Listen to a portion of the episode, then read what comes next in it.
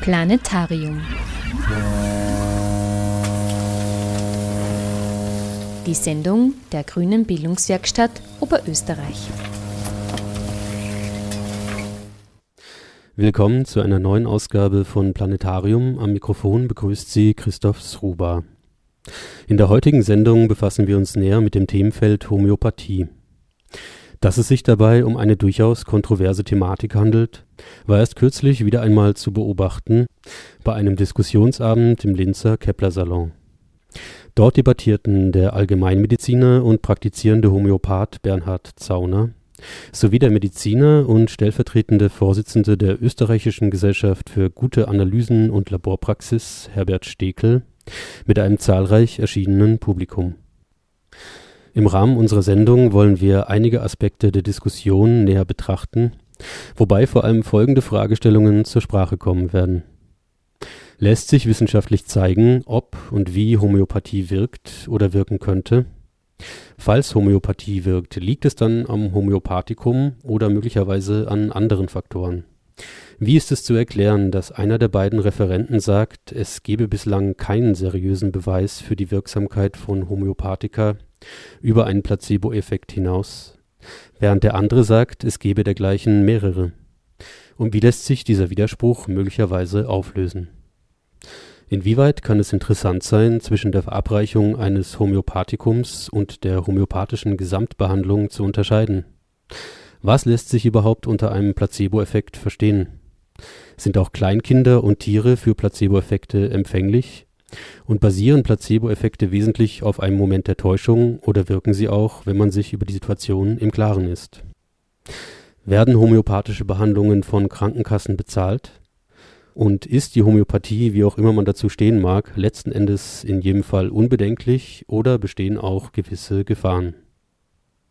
Diesen und weiteren Fragestellungen wollen wir im Folgenden nachgehen, wobei wir uns an den Stellungnahmen der diskutierenden Referenten sowie einigen der zahlreichen Wortmeldungen aus dem Publikum orientieren werden.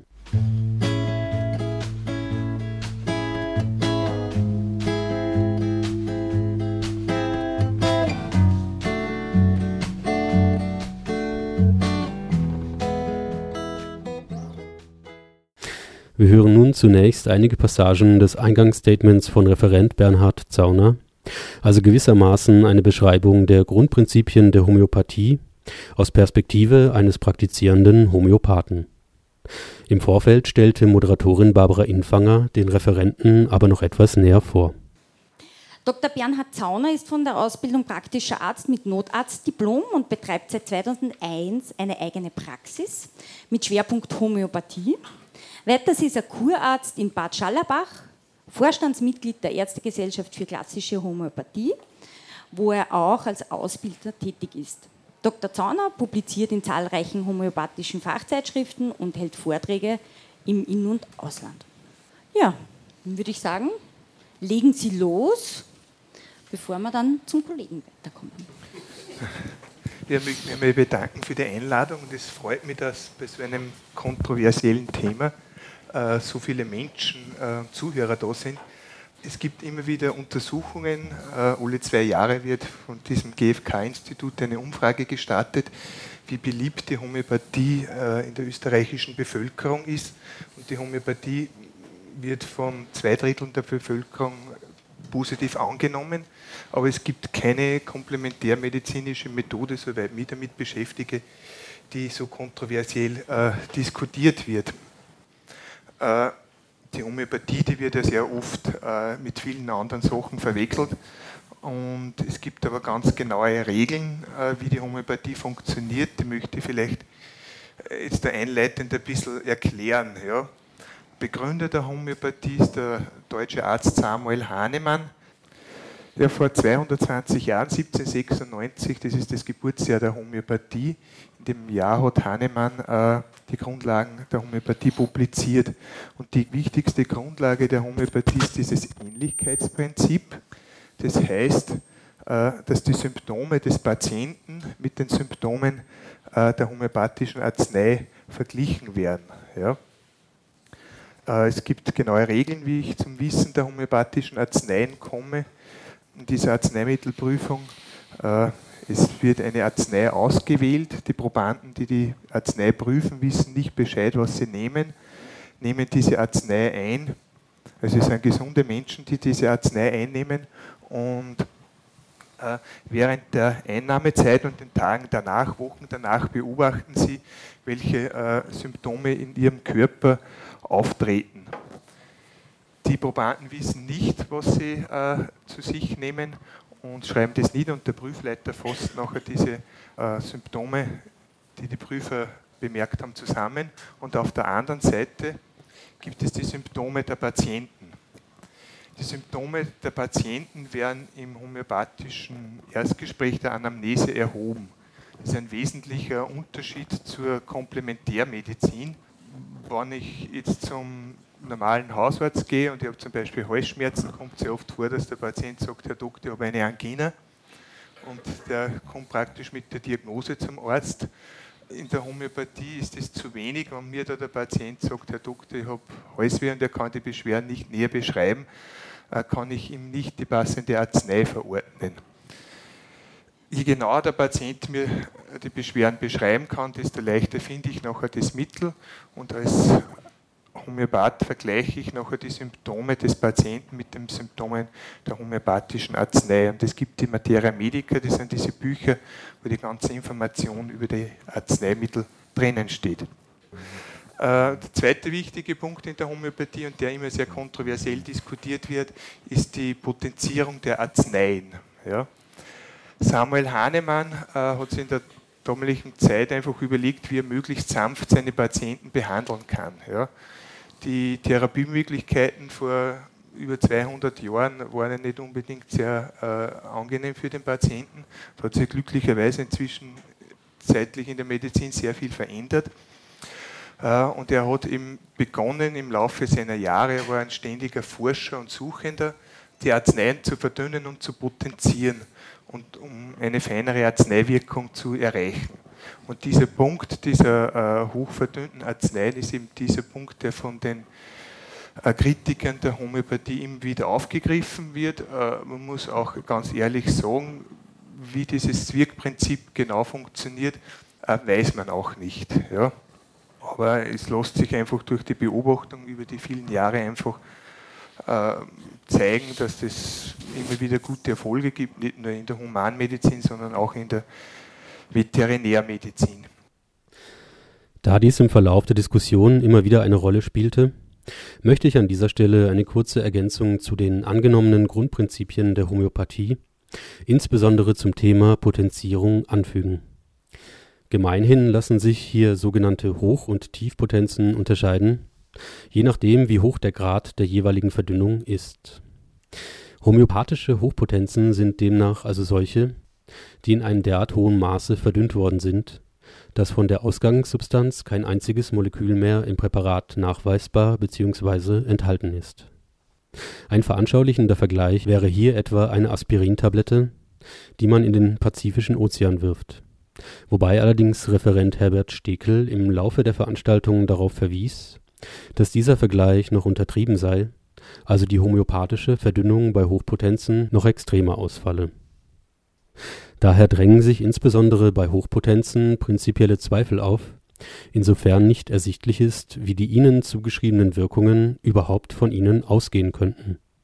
Laut Homöopathiebegründer Samuel Hahnemann sollen gerade diese Hochpotenzen besonders wirksam sein, die Wirkung also gewissermaßen potenziert.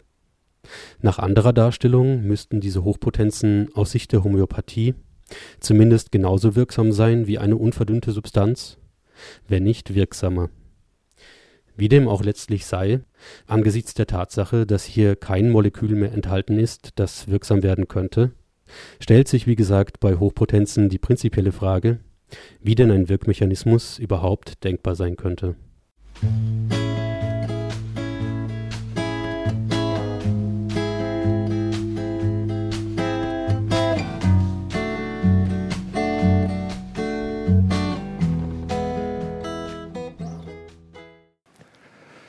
Wie gesagt, die Homöopathie äh, wird sehr oft kritisiert. Äh, es wird uns immer wieder vorgeworfen, dass es keine äh, Studien gibt zur Homöopathie. Es gibt inzwischen durchaus gute Studien, auch aktuelle Studien, die in den letzten Jahren erschienen sind. Es gibt zum Beispiel eine von einem schwedischen Anästhesisten, dem Robert Hahn, der nach Abschluss seiner Studie zu der Aussage gekommen ist, man müsste 90 Prozent der Studien ignorieren, äh, um auf kein positives Ergebnis für die Homöopathie zu kommen. An dieser Stelle sei angemerkt, dass die von Referent Zauner zitierte Studie des Schweden Robert Hahn durchaus auch Kritik auf sich gezogen hat. So schrieb beispielsweise der Autor des Buches In Sachen Homöopathie eine Beweisaufnahme Norbert Aust. Auch wenn man Hahns Kritik an den Meta-Analysen akzeptiert, das, was die Homöopathen aus der Arbeit herauslesen, steht aber ganz offensichtlich nicht drin dass die Arbeit zu dem Fazit käme, dass die meisten Studien zu einem positiven Ergebnis kämen, ist schlicht nicht zutreffend. Hahn hat sich mit keiner Zeile seiner Arbeit mit irgendeiner einzelnen Studie beschäftigt. Also kann er nicht selbst bewerten, ob die Studien per se die Wirksamkeit tatsächlich nachweisen oder nicht. Auf die Frage, welche Hintergründe für derart unterschiedliche Bewertungen und Positionen verantwortlich sein mögen, werden wir zu einem späteren Zeitpunkt noch einmal zurückkommen. Skepsis gegenüber den existierenden Studien sowie insgesamt eine kritischere Betrachtung der Homöopathie gingen sodann auch aus dem Eingangsstatement des zweiten Referenten Herbert Stekel hervor. Dabei war er allerdings zugleich um einen weitgehend versöhnlichen Austausch bemüht. Moderatorin Barbara Infanger stellte auch ihn im Vorfeld noch etwas näher vor. Zu meinem zweiten Gast, dem Herrn Dr. Herbert Steckel. Der Herr Dr. Steckel studierte Medizin an der Uni Wien und absolvierte dort die Ausbildung zum Laboratoriumsmedizin-Spezialisten. Er ist seit 1997 Primar des Zentrallabors am Linzer AKH und lernt, und lehrt unter anderem an der Fachhochschule Hagenberg, der Montanuniversität Leoben und der FH für Gesundheitsberufe in Oberösterreich. Der Herr Dr. Steckel ist stellvertretender Vorsitzender der Oberösterreichischen Ethikkommission und der Österreichischen Gesellschaft für gute Analysen und Laborpraxis GALP. Und äh, ich weiß vom Vorgespräch, dass er auch einiges zu sagen hat und äh, vor allen Dingen auch Spannendes zum Thema Alternativmedizin. Und in diesem Sinne, legen Sie bitte den Gruß. Herzlichen Dank für die freundliche Einleitung. Ich hoffe, ich bin soweit verständlich, trotz tiefer Stimme. Ähm, es ist ein Thema, das kontroversiell zu diskutieren ist. Äh, bevor ich da aber in Details einsteige, möchte ich so meinen Lebenslauf noch ein bisschen ergänzen. Äh, wann bin ich mit Homöopathie in Berührung gekommen? Ich war äh, vier Jahre lang Assistent am Histologisch-Embryologischen Institut in Wien bei Professor Kellner, und Kellner leitete die Abteilung für angewandte Histologie und hat sich immer mit, wir haben es damals genannt, Grenzgebieten der Medizin befasst. Äh, es ist von diesem Institut weggegangen, histologische Arbeiten zur Akupunktur. Und irgendwann einmal war auch Homöopathie ein Thema. Und äh, zum Freundeskreis von Kellner hat Deutsche gehört. Und die Älteren, die sich mit Homöopathie befassen, wissen, dass also Deutsche sozusagen der österreichische Homöopathiepapst über Jahrzehnte war. Und es war damals schon dieses angesprochene Manko der Studien. Es ging nicht darum nachzuweisen, wie etwas wirkt, das haben wir bei vielen anderen Dingen auch jahrhundertelang nicht gewusst, sondern ob es wirkt. Wir haben beim Aspirin 100 Jahre nicht gewusst, wie es wirkt. Der Wirkmechanismus Aspirin endgültig geklärt, 10 Jahre, 15 Jahre. Wir konnten aber immer nachweisen, dass es wirkt. Und den Nachweis ist aus meiner Sicht für das Homöopathikum, der ist noch offen. Das ist die Fragestellung. Wirkt etwas wirklich? Äh, ich habe damals Deutsche eine Studie angeboten und Deutsche hat die Studie abgelehnt.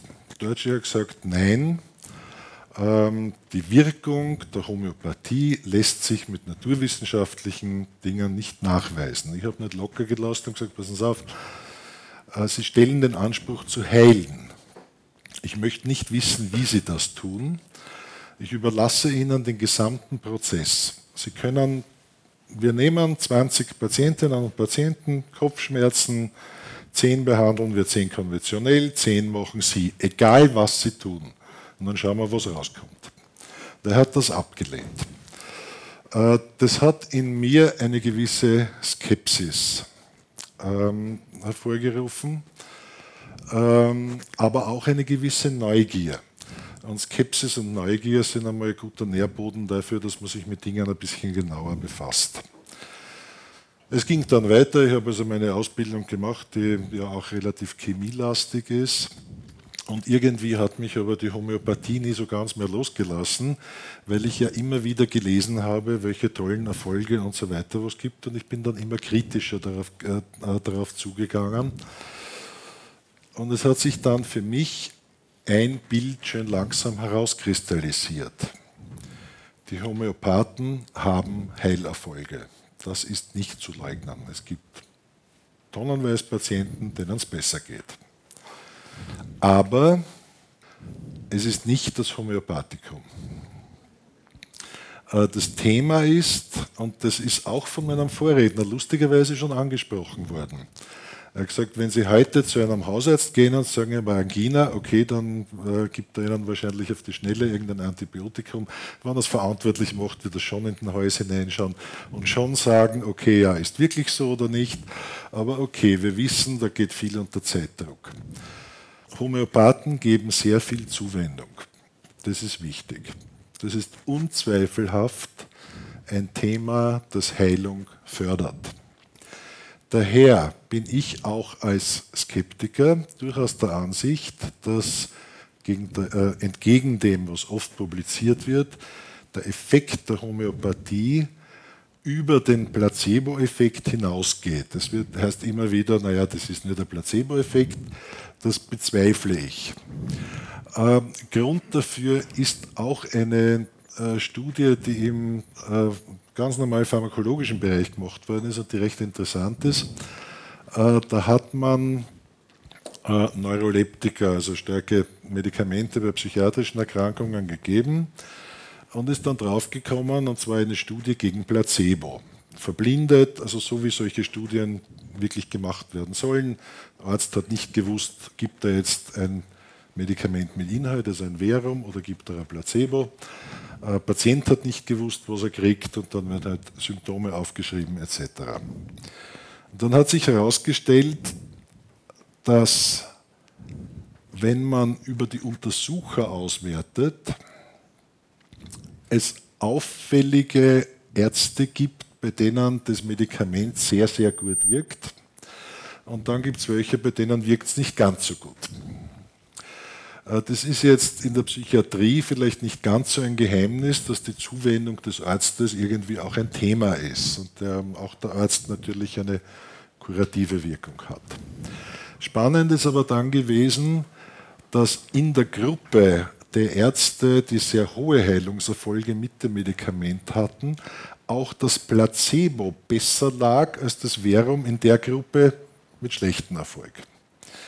Das heißt, auch der Placebo-Effekt ist jetzt kein Effekt, der einfach so, naja gut, ist halt, bützt er halt ein, ist halt so, sondern da spielt jetzt einfach mehr mit.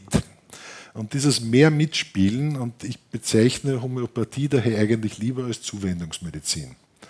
Ja, äh, das, das ist ähm, der für mich wesentliche und springende Punkt. Jetzt wird es aber für mich spannend, was ist dann eigentlich mit den homöopathischen Präparaten, die so in der Apotheke frei weg verkauft werden. Da stehen dann die Flascheln, hurra. Naja, auch dafür gibt es viele Erklärungen. Äh, ganz banale, sehr viele Beschwerden werden von selbst besser. Wann gehen wir denn wirklich zum Arzt? Bei chronischen Verläufen, die also so in einer Wellenbewegung sind, wann gehen wir hin, wenn es in der Welle aufwärts geht? Ja? Wenn es dann wieder runter geht, ist es eh besser geworden. Es gibt aber keine wirklich sauber nachweisenden Studien, die das hier untersucht haben mit homöopathischen Präparaten.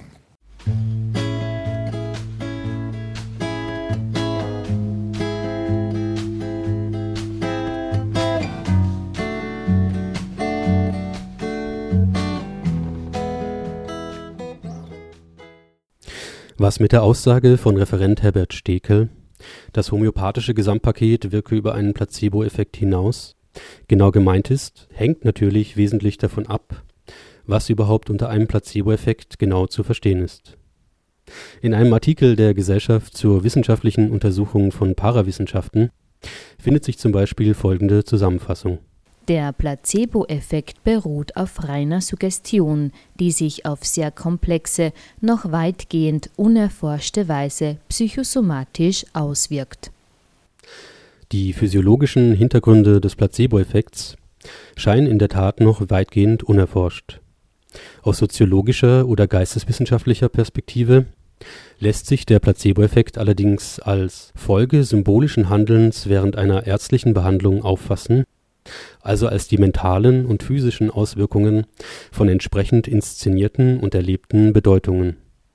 In diesem Sinne schreibt auch das Internetlexikon Wikipedia Placebo-Effekte sind positive Veränderungen des subjektiven Befindens und von objektiv messbaren körperlichen Funktionen, die der symbolischen Bedeutung einer Behandlung zugeschrieben werden Sie können bei jeder Art von Behandlung auftreten, also nicht nur bei Scheinbehandlungen. Nach dem zu Placebo-Wirkungen forschenden Psychologen Paul Enck, Universität Tübingen, würde man unter dem Placebo-Effekt wiederum sämtliche Faktoren verstehen, die neben der spezifischen Wirksamkeit eines untersuchten Medikaments Einfluss auf das Untersuchungsergebnis haben. Entsprechend findet sich im Internetlexikon Wikipedia auch folgende Beschreibung Placebo-Effekte sind alle positiven psychischen und körperlichen Reaktionen, die nicht auf die spezifische Wirksamkeit einer Behandlung zurückzuführen sind, also etwa auf eine wissenschaftlich nachgewiesene physiologische Wirkung durch Gabe einer Arznei, sondern auf den psychosozialen Kontext der Behandlung. Angesichts einer solch weitreichenden Definition wäre es also wenig sinnvoll, von einer über den Placebo-Effekt hinausgehenden Wirkung zu sprechen. In einem engeren Sinn jedoch umfasst der Begriff Placebo-Effekt lediglich die individuelle Reaktion auf eine Behandlung, die aufgrund von psychosozialen Faktoren wie Suggestion, Erwartungshaltung und Konditionierung ausgelöst wird. Legt man schließlich diese Definition zugrunde, gibt es noch eine Reihe weiterer möglicher Faktoren, die eine Besserung bewirken können aber weder der Wirkung des Homöopathikums noch jener des Placebos zuzurechnen sind, als da wären: Erstens die Spontanheilung einer Erkrankung. So enden beispielsweise die meisten Infektionserkrankungen selbstständig nach Ausbildung einer Immunantwort. Zweitens unerkannte Behandlungen durch Nahrungsbestandteile, Umwelteinflüsse oder zufällige Mitbehandlung bei der Therapie anderer Erkrankungen. Drittens die sogenannte Regression zur Mitte, das heißt eine zeitweilige Minderung der Symptome bei zyklischen oder chronischen Erkrankungen. Viertens. Nicht-homöopathische Behandlungen, die parallel zur homöopathischen Behandlung stattfinden. Der mögliche Wegfall von Nebenwirkungen herkömmlicher Behandlungen, die auf Veranlassung des behandelnden Homöopathen beendet werden. Veränderungen in der Lebensführung auf Empfehlung des Homöopathen, wie etwa Diäten, Stressreduktion, Verminderung des Alkohol oder Kaffeekonsums etc. Und schließlich siebtens eine Art psychotherapeutischer Heilung aufgrund eines hohen Maßes an Zuwendung und gegebenenfalls Überzeugungskraft durch den behandelnden Homöopathen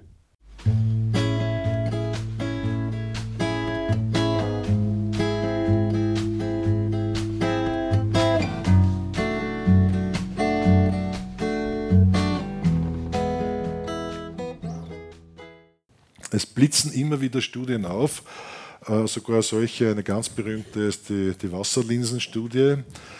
Ähm, wenn man die dann genau anschaut und genau nachrechnet, kommt man drauf, es stimmt nicht. Es ist so, wie wenn ich Münze werfe und nur die, äh, die Zahlen notiere, immer wann Zahl kommt. Und dann sagt, bewiesen, die Münze liegt immer mit der Zahl oben. Ja? Also mir ist bis jetzt keine wirklich verlässliche, sauber gemachte Studie bekannt, die die Wirkung eines Homöopathikums belegt. Die Gesamtwirkung der Homöopathie ja.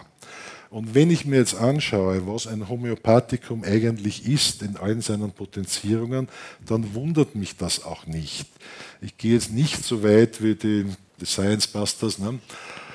Ähm, der gesagt hat, ja, also das ähm, gehört sofort verboten und sind alles Verbrecher. Das, dem widerspreche ich. Dem widerspreche ich ganz strikt. Das ist nicht so. Ja? Hier wird auch geheilt. Aber lustigerweise gelingt es seit 200 Jahren nicht nachzuweisen, dass genau das was wirkt. Und so weit weg von der Normalmedizin ist die Homöopathie nicht. Ähm, denn sie ist nicht so alternativ, dass sie nicht doch in der Linie arbeitet, bestimmte Beschwerden, bestimmtes Medikament. Ich muss erst das Richtige suchen, ja.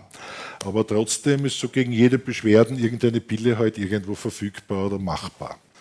Dort liegt wahrscheinlich auch ein Geheimnis.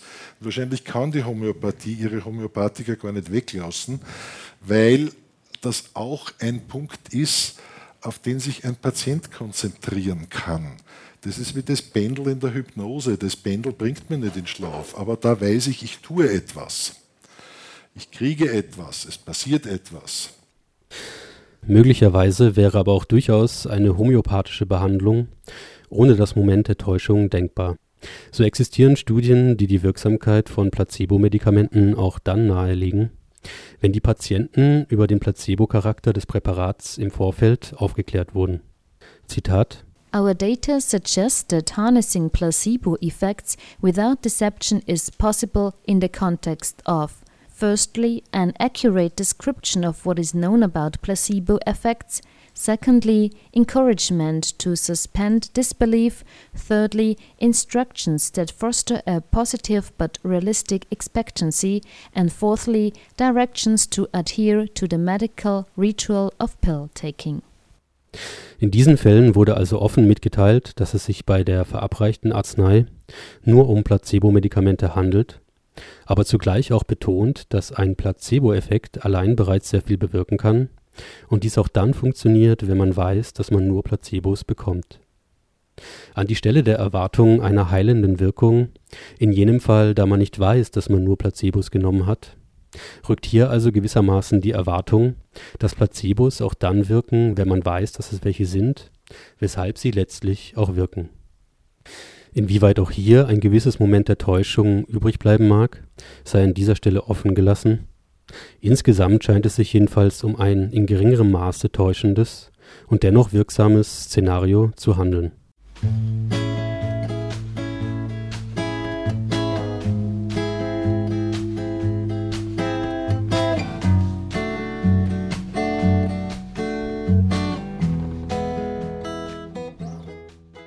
Homöopathie, gestehe ich zu, wirkt, gehört aber in die Hand von Ärzten, weil die Schwierigkeit ist die Abgrenzung, wo komme ich mit der Homöopathie nicht mehr weiter.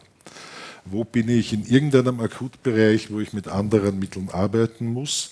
Wo kann ich es eigentlich nicht mehr verantworten, äh, nicht doch also mit besser wirksamen, höher wirksamen äh, und auch verlässlicheren Dingen zu arbeiten. Also ich möchte keinen Blinddarmdurchbruch mit einem Homöopathikum erleben. Ja? Als ganz drastisches Beispiel. Ja? Äh, auch, auch die schwere eitrige Lungenentzündung mit 40 Fieber glaube ich, dass in heutiger Zeit es verantwortungslos wäre, ein Antibiotikum vorzuenthalten. Mag Leute geben, die so denken, dass das so sein muss und soll, aber ich glaube, das ist dann ein Randgruppenphänomen. Was die möglichen Gefahren der Homöopathie anbelangt, so möchten wir an dieser Stelle vor allem auf die möglichen Risiken hinweisen, die sich außerhalb des europäischen Kontexts ergeben. Beispielsweise kann die rege Aktivität der analog zu Ärzte ohne Grenzen benannten Homöopathen ohne Grenzen durchaus geeignet sein, eine gewisse Besorgnis zu erregen. So kommentierte Martin Balaschk 2011 im Spektrum der Wissenschaft die Absichten der Homöopathen ohne Grenzen Malaria in Sierra Leone mit Homöopathika zu behandeln wie folgt. Bei genauerer Betrachtung steht außer Diskussion, dass die Tätigkeit der Homöopathen ohne Grenzen überaus schädlich ist. Auf ihrer Webpräsenz bekennen sie sich zur Lobbyarbeit in Sierra Leone und zur intensiven Nutzung von Kontakten in die Regierung dieses immer noch vom vergangenen Bürgerkrieg gezeichneten Landes. Sie versprechen dem Gesundheitsministerium bezahlbare und effektive Alternativen zur Gesundheitsversorgung und treffen dabei auf offene Ohren.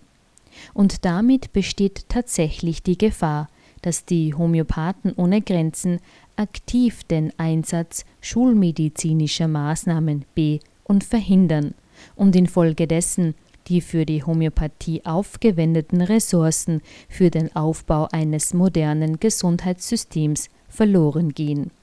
Zugleich untergraben sie möglicherweise langfristig auch das Vertrauen der dort lebenden Menschen in moderne, wissenschaftlich begründete Maßnahmen. Als mahnendes Beispiel verweist Martin Balaschk schließlich auch auf die Entwicklungen in Südafrika unter Präsident Thabo Mbeki. Wohin die Reise führen kann, wenn Regierungen auf Alternativmedizin statt schulmedizinische Therapien setzen, belegt Südafrika unterstützt durch HIV-Leugner und einem Hersteller von Vitaminpräparaten, setzte das Land unter Thabo Mbeki im Kampf gegen das HIV-Virus lange Zeit statt auf nachgewiesene erfolgreiche antiretrovirale Therapien auf einen Mix aus Knoblauch, Olivenöl und hochkonzentrierten Vitaminen in der Folge starben 300.000 Menschen unnötig an AIDS.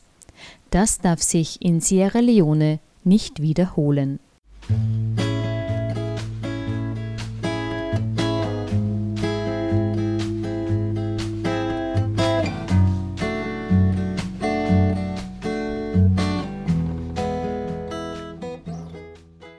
Wenn über 60 Prozent der Österreicher daran glauben oder sogar zwei Drittel.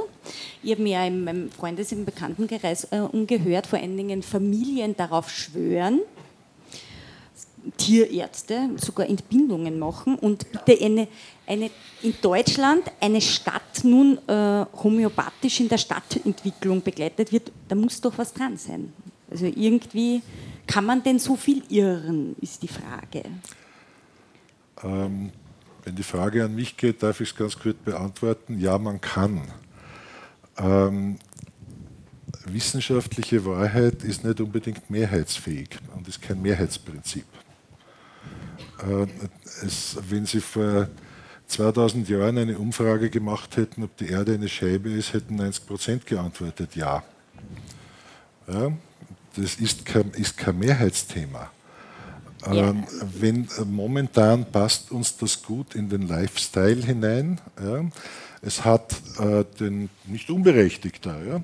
es hat den Ruf einer sanften Medizin, es ist zwar nicht beweisbar, das bin ich ein bisschen boshaft, nicht beweisbar und auch nicht verständlich, aber gerade deswegen braucht man sich damit nicht auseinandersetzen, weil das versteht man eh nicht, also lasst man es lieber. Ähm, und man kann sicher nicht schaden damit. Ich kann das meinen Kindern geben, weil dann mache ich keinen Schaden. Und ich glaube, die verantwortungsvolle Mutter, die merkt, dass ihr Kind am nächsten Tag auch noch mit 39 Fieber äh, herumliegt, macht dann auch was anderes. Ja? Und in vielen Fällen ist das auch gut so. Das ist ja ganz okay. Ich bin ich bin absolut der Meinung, äh, wie viele verantwortungsvolle äh, Schulmediziner vielleicht auch, dass wir viel zu viel äh, Antibiotika ausgeben, dass viel zu oft mit Kanonen auf Spatzen geschossen wird.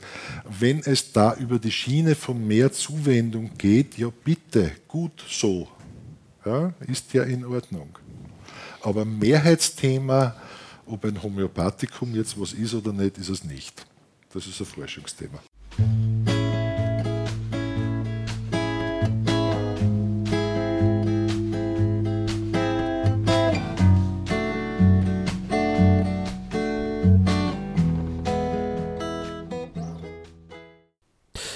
Insbesondere die Frage der Studienlage zum Thema Homöopathika ist eine ausgesprochen kontroverse, wie auch im Laufe der Diskussion immer wieder zu beobachten war.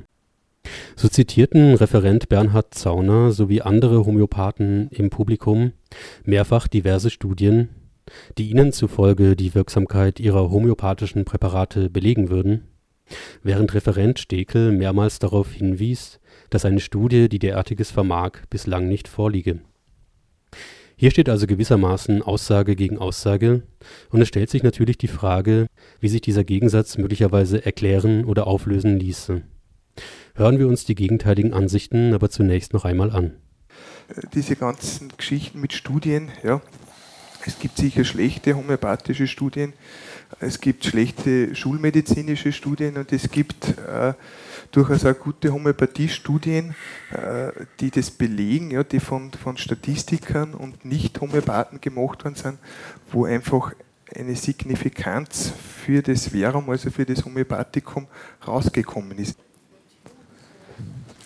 Äh, dem Homöopathikum, dort bin ich nach wie vor skeptisch. Ich habe mir gesagt, vielleicht gibt es es, aber ich verstehe nicht, warum es immer nur die Einzelbeispiele gibt, warum es keine verlässlichen Studien gibt und warum sich namhafte Homöopathen dagegen wehren, solche Studien zu machen. Ich bin gern bereit, eine solche Studie durchaus auch mit Ihnen gemeinsam gerne einmal zu machen. Schauen wir einmal, dass wir das wirklich unter kontrollierten Bedingungen, das ist die Forderung, reproduzierbar machen. Weil solange ist alles andere nicht sicher trennbar vom Zufall, weil darum geht es ja. Wie wahrscheinlich ist, dass ein Ergebnis, das ich erhalte, zufällig ist oder nicht zufällig ist? Das ist eigentlich der Kern immer in der Wissenschaft. Wie kann ich nachweisen, das ist kein Zufall mehr? Zufälle gibt es. Es gibt Spontanheilungen, es gibt die ganz tollsten Dinge. Ja? Es gibt alle möglichen Einflüsse. Es gibt Dinge, die auch Heilungen begründen können, die außerhalb äh, dieses Dinges liegen. Das ist alles möglich. Das ist also keine Frage. Daher ist ja die Forderung, dass man in wissenschaftlichen Studien, die dann also allgemein anerkannt sind, und man sagt, okay, dort haben wir weiteres Wissen aufgebaut, möglichst von diesen sogenannten Confounders wegkommt und sagt, okay, das kann einen Effekt haben, das können, wie können wir das ausschalten oder ausgleichen, wie können wir das berücksichtigen, wie können wir das berücksichtigen. Das ist schwierig, das ist nicht so, äh, wenn man verantwortungsvoll große Studien in solchen Richtungen macht, das ist wirklich Arbeit. Aber nochmal zurück zum Punkt des Homöopathikums. Äh, wir, wir werden äh, übereinstimmen, dass heute in der naturwissenschaftlichen Medizin der, der Goldstandard für die Unterscheidung, ob eine Arznei wirksam ist oder nicht, die sogenannte Meta-Analyse ist. Äh, sogenannte Random, äh, Randomized Clinical Trials. Und äh, ich möchte erwähnen, dass, und dass die homöopathische Community hier wirklich Anstrengungen unternommen hat, auf diesem Weg die Homöopathie zu beweisen. Und ich möchte nur darauf hinweisen, dass in den letzten zwei Jahren äh, unter, dem, unter der Forschungsgruppe von Robert Matthew äh, äh, diese entsprechenden Studien auch publiziert worden sind. Die, die vorletzte Studie im, im Journal äh, äh, Systematic Reviews äh, im Dezember 2014 und äh, die letzte vor etwa 14 Tagen, wo man sehr genau angeschaut hat, äh, welche äh, ACT-Studien gibt es und wie ist die Qualität dieser Studien auch. Und in all diesen Studien hat sich gezeigt, dass die Wirksamkeit über Placebo ist.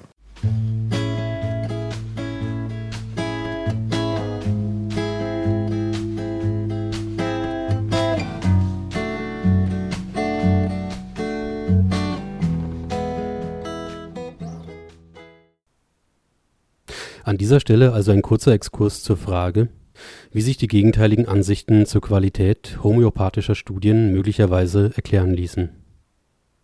Zunächst war oft von sogenannten Metastudien zu hören.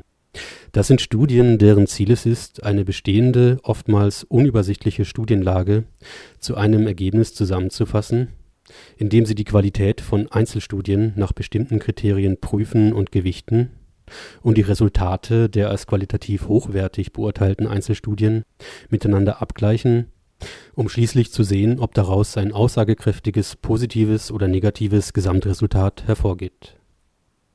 Es liegt nahe, dass bei solchen Studien viel von den zugrunde gelegten Kriterien abhängt, da in Folge mitunter recht unterschiedliche Studien als qualitativ hochwertig bewertet werden können. Ähnliches wäre zum Beispiel auch zu der Studie des britischen Homöopathen Robert Matthew zu sagen, die ein Homöopath aus dem Publikum als positiven Beleg für Homöopathika angeführt hatte. Auch bei dieser Studie handelt es sich um eine Metastudie, die ihrerseits eigene Kriterien für die Qualität von Einzelstudien definiert und entsprechend aus dem Spektrum der existierenden Homöopathiestudien ausgewählt hat. Wobei in diesem Fall am Ende eben ein aus Sicht der Homöopathie positives Ergebnis herausgekommen ist. Die Seriosität der definierten Qualitätskriterien, auf denen dieses positive Ergebnis letztlich beruht, steht allerdings in Zweifel.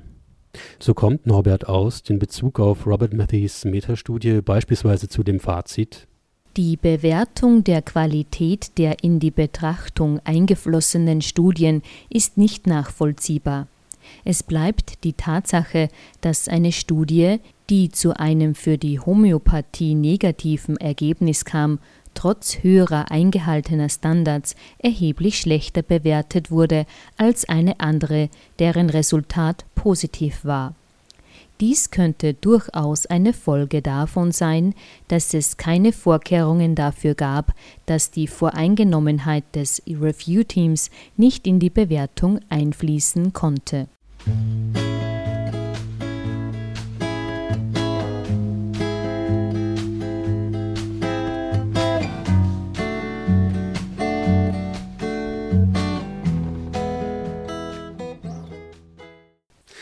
Neben den genannten Metastudien gibt es aber natürlich auch die besagte Vielzahl an Einzelstudien zum Thema Homöopathie. Und es könnte sich die Frage stellen, warum es überhaupt positive Einzelstudien gibt. Oder genauer, wenn es laut Referent Stekel bislang keinen wissenschaftlich seriösen Nachweis der Wirksamkeit von Homöopathika gibt, wieso existieren dann zahlreiche Einzelstudien, die die Wirksamkeit eines Homöopathikums vermeintlich nachweisen? An dieser Stelle seien kurz vier mögliche Hintergründe als Erklärung genannt. Erstens kann es natürlich sein, dass Einzelstudien schlicht den wissenschaftlich gebotenen Qualitätsstandards nicht entsprechen, was letztlich so ziemlich jedes Ergebnis ermöglicht. Zweitens gibt es eine statistische Irrtumswahrscheinlichkeit von ca. 5%, der zufolge also etwa jede zwanzigste Studie ein Ergebnis suggeriert, das nicht den Verhältnissen entspricht Beispielsweise ist es möglich, dass bei einer einzelnen Studie nicht ein neues Medikament wirklich wirksam geworden ist, sondern nur zufällig besonders viele Patienten ausgewählt wurden, die auch von alleine wieder gesund geworden wären. Wird eine solche Studie dann nicht wiederholt, scheint es, als habe man ein positives Ergebnis. Zum Teil gibt es auch Testreihen, bei welchen eine Studie erst positiv war, sich aber dann nicht reproduzieren ließ. Und es gibt pro-homöopathische Metastudien, die in solchen Fällen nur die erste positive Studie mit einbezogen haben, aber nicht die zweite. Drittens ist hier auch der Begriff des sogenannten Publikationsbias von Bedeutung.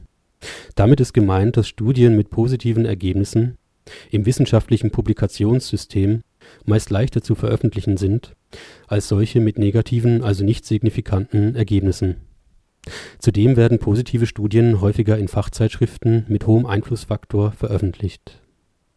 Als eine Folge dessen wird beschrieben, dass Forscher zunehmend ihre nicht signifikanten Ergebnisse erst gar nicht mehr zur Veröffentlichung einreichen, sondern gleich in der Schublade verschwinden lassen. Auch dies kann natürlich zu entsprechenden Verzerrungen führen. Viertens gibt es allerlei sogenannte Pilotstudien, die bewusst mit eigentlich zu kleiner Teilnehmerzahl durchgeführt werden um kostengünstig festzustellen, ob das Studiendesign überhaupt geeignet ist, die Fragestellung zu untersuchen und wie groß der zu erwartende Effekt sein könnte. Solche Studien können wegen der zu geringen Teilnehmerzahl nicht als zuverlässige Evidenz bzw. als vollwertige placebo-kontrollierte Vergleichsstudien angesehen werden.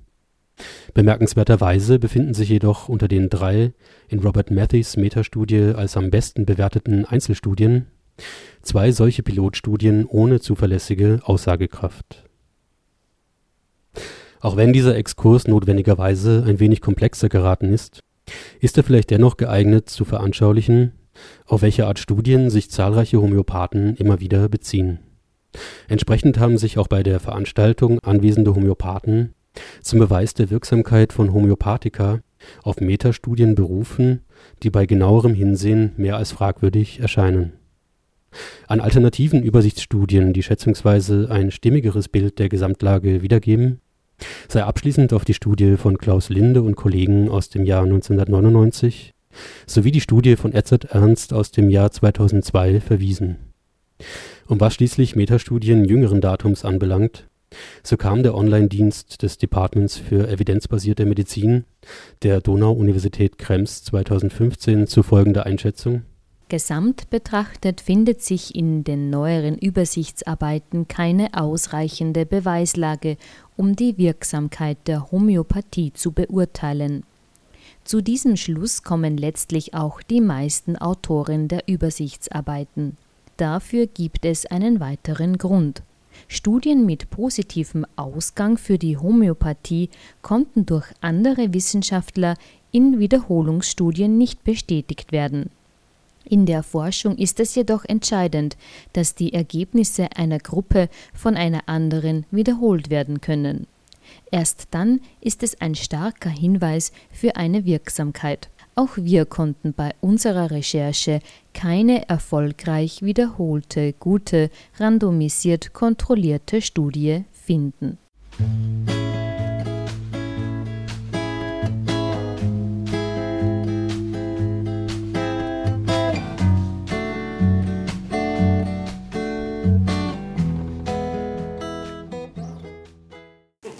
Gut, äh, zur Zuwendungsgeschichte. Ich war, vor ich Homöopathin geworden bin, schon Psychotherapeutin. Ich habe in all diesen Dingen sehr ausführliche Ausbildungen gemacht. Ich mache Fortbildungen bis zum Geht nicht mehr. Äh, ich weiß einfach, dass wenn ich zusätzlich zu der Zuwendung, die ich als Psychotherapeutin auch schon meinen Patienten gegeben habe, homöopathische Mittel anwende, dass das einen Unterschied ausmacht. Sonst hätte ich das nicht gemacht. Ich meine, ich habe ein sehr schweres Leben äh, sozusagen mir eingehandelt dadurch, dass ich eine sichere Stelle im Spital aufgegeben habe, eine Ausbildung im Ausland. Ich komme gerade schlecht und recht mit meinem Einkommen zurück. Äh, so bescheuert will ich mich einfach nicht hinstellen lassen, dass ich das alles tun würde, wenn es da nicht ganz, ganz gute Gründe dafür gäbe, dass das wirklich hilft. Äh, es hat sicher, und darauf lege ich Wert, äh, im Umgang hier, äh, es hat sie sicher niemand als bescheuert klassifiziert. Darauf lege ich wirklich. Das hat nichts mit bescheuert zu tun. Also bescheuert ist, würde ich sagen, eine ausgesprochen negative Wertung und dagegen verwehre ich mich, dass Sie mir das unterstellen. Abgesehen davon, dass mein, auch mein Hund mit vier Jahren ein von der Tierärztin nachgewiesenes Vitium hatte zwischen beiden Herzhälften. Mein großer Hund konnte damals keine, nicht mehr als zehn Schritte gehen, ohne sich hinzulegen, mit vier Jahren. Er ist jetzt fast 14 und ich bin mit ihm spazieren gegangen. Ich habe damals nichts anderes bekommen von der Schulmedizin wie herzentlastende Mittel und es ist nachgewiesen, dass dieses Vitium mit Lysinum, und zwar erst in Cäsar 10.000, geheilt ist, zehn Jahre lang. Also das muss ich einfach sagen und es gibt noch viele andere Beispiele auch. Auch wenn die homöopathische Behandlung von Tieren und Kleinkindern häufig als Beleg dafür angeführt wird, dass sich die homöopathische Wirkung nicht auf einen Placebo-Effekt reduzieren lassen könne, da diese nicht für einen solchen empfänglich seien, scheint vielmehr das Gegenteil der Fall zu sein. So schreiben beispielsweise Rainer Wolf und Jürgen Windeler in einem Artikel für die Gesellschaft zur wissenschaftlichen Untersuchung von Parawissenschaften Selbstverständlich gibt es Placebo-Effekte in Form von Suggestion auch bei Kindern. Jeder Kinderarzt weiß, dass man die Mutter in die Behandlung einbeziehen muss.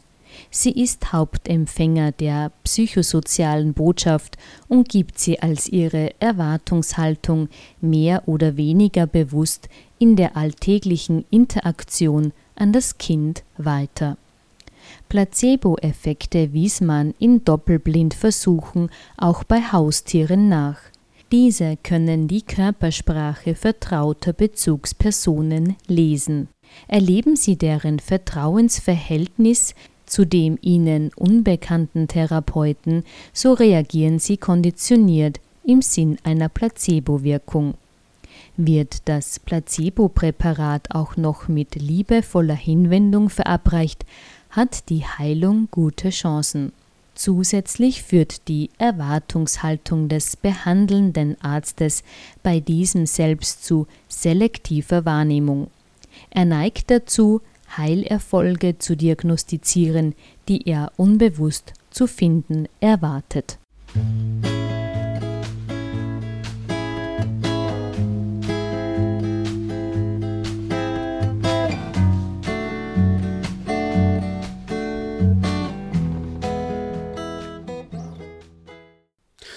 In Ländern wie Deutschland oder der Schweiz sind homöopathische sowie einige weitere alternativmedizinische Behandlungsverfahren vom Gesetzgeber gewissermaßen anerkannt worden und werden infolgedessen auch in weiten Teilen von den dortigen Krankenkassen bezahlt. Wie Norbert Schmacke in seinem 2015 publizierten Sammelband zum Themenfeld Homöopathie nachzeichnet, ist diese Entwicklung auf zahlreiche Faktoren zurückzuführen wobei allerdings ein wissenschaftlicher Beleg der Wirkung von Homöopathika nicht dazu gehört. Im Gegenteil, die in Deutschland anerkannten alternativmedizinischen Behandlungsverfahren und somit auch die Homöopathie sind durch den Gesetzgeber explizit von bestimmten, im Normalfall zwingenden Zulassungsstandards befreit worden. Sie müssen also nicht, wie jegliche andere Behandlungsmethoden und Arzneien, die Bewertungsstandards der evidenzbasierten Medizin durchlaufen sondern werden gewissermaßen privilegiert behandelt. Zurückzuführen ist dieser privilegierte Status im Wesentlichen auf die enorme Beliebtheit der Homöopathie innerhalb der deutschen sowie auch anderer europäischer Bevölkerungen. Hinzu kommt der Lobbyismus praktizierender Homöopathen, der sich angesichts der Tatsache, dass es im Gesundheitsbereich immer auch um viel Geld geht, längst parallel zum Lobbyismus der klassischen Medizin etabliert hat ein weiterer Aspekt ist wiederum das Interesse von Krankenkassen, ihre Position im ökonomischen Wettbewerb mit anderen Kassen durch vergleichsweise beliebte und kostengünstigere homöopathische Angebote zu verbessern. Und auch wenn dies meist aus rein wirtschaftlichen Erwägungen heraus geschieht, lässt sich dieses Angebot der Krankenkassen natürlich von Seiten der Bevölkerung in vielen Fällen missinterpretieren. Wenn beispielsweise davon ausgegangen wird, dass Krankenkassen nur dann Leistungen in ihren Katalog übernehmen, wenn sie von deren Nutzen auch wirklich überzeugt sind. Fazit: Wie auch immer man zur staatlichen Anerkennung von alternativmedizinischen Verfahren stehen mag, es scheint sich dabei im Wesentlichen um eine Entscheidung politischer und/oder ökonomischer Natur zu handeln, während wissenschaftliche Erwägungen weitgehend außen vor bleiben. Wir hören nun ein paar Wortmeldungen zum Thema. Hintereinander sprechen Referent und Homöopath Zauner, ein weiterer Homöopath aus dem Publikum sowie schließlich Referent Herbert Stekel.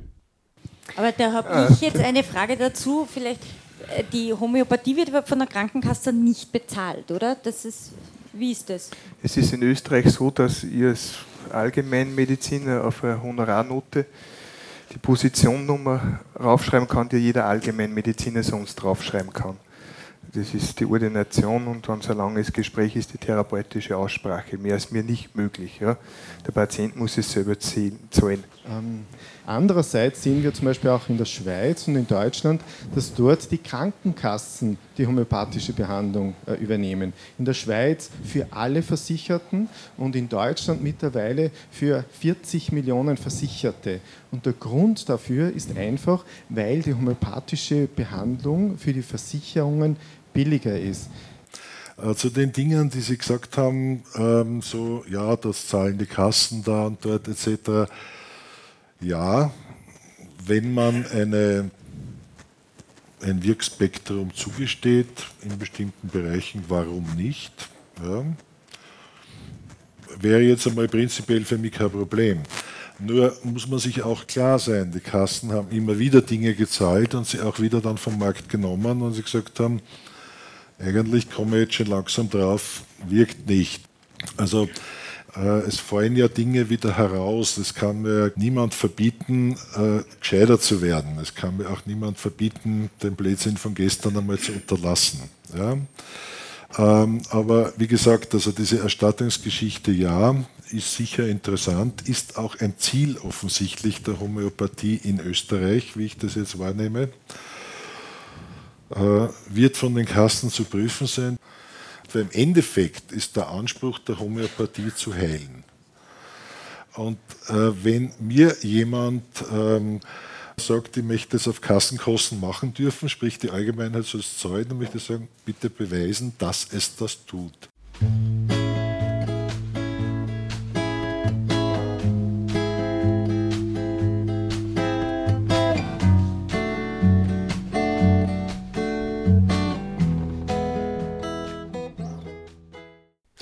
Nach den vielen kontroversen Aspekten, die beim Thema Homöopathie im Grunde nicht sinnvoll auszuklammern sind, ist es vermutlich ein vertretbarer Gedanke, diese Sendung mit zwei Zitaten zu beschließen, die eine tendenziell versöhnliche Sicht der Dinge einnehmen, ohne allerdings eventuelle Gefahren herunterzuspielen.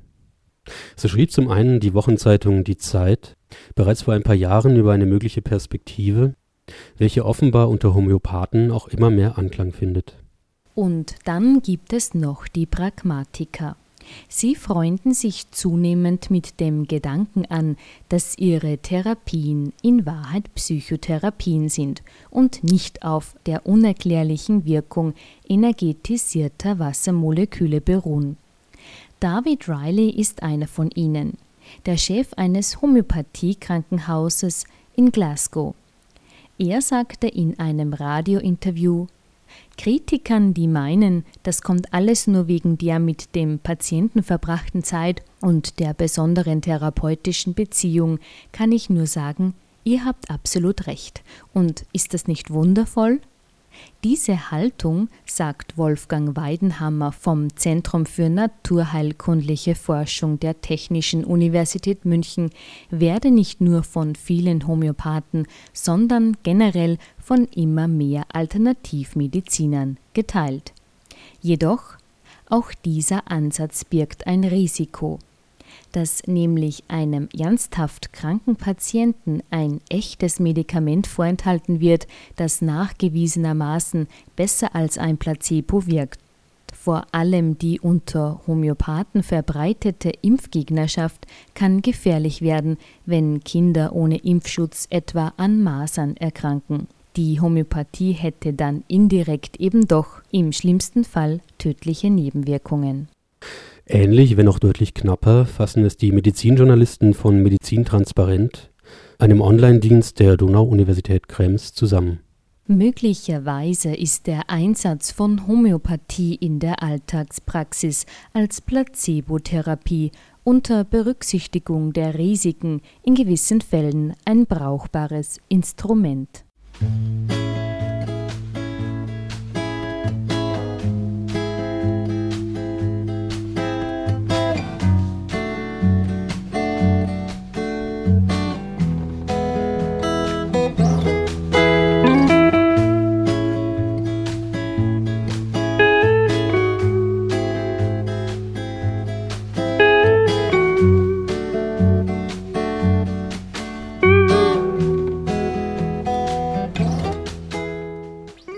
Sie hörten ein Planetarium zum Themenfeld Homöopathie. Eine Wiederholung der März-Ausgabe wird am morgigen Samstag um 15 Uhr sowie am Donnerstag, den 10. März um 19 Uhr im Freien Radio Freistadt ausgestrahlt. Die nächste Ausgabe erscheint am 1. April. Informationen zu vergangenen Sendungen und Links zum Nachhören finden Sie auf der Homepage www.ooe.gbw.at. Vom Mikrofon verabschiedet sich Christoph Sruba. Bis dahin.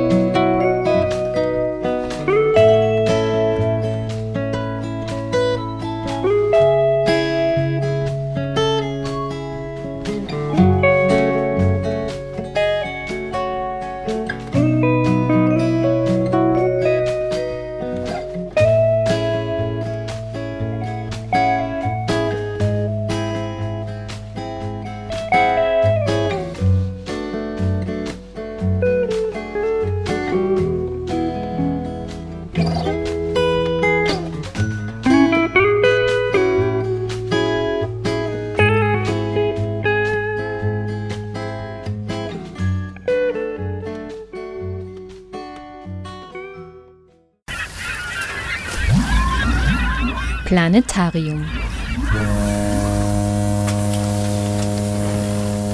Die Sendung der Grünen Bildungswerkstatt Oberösterreich.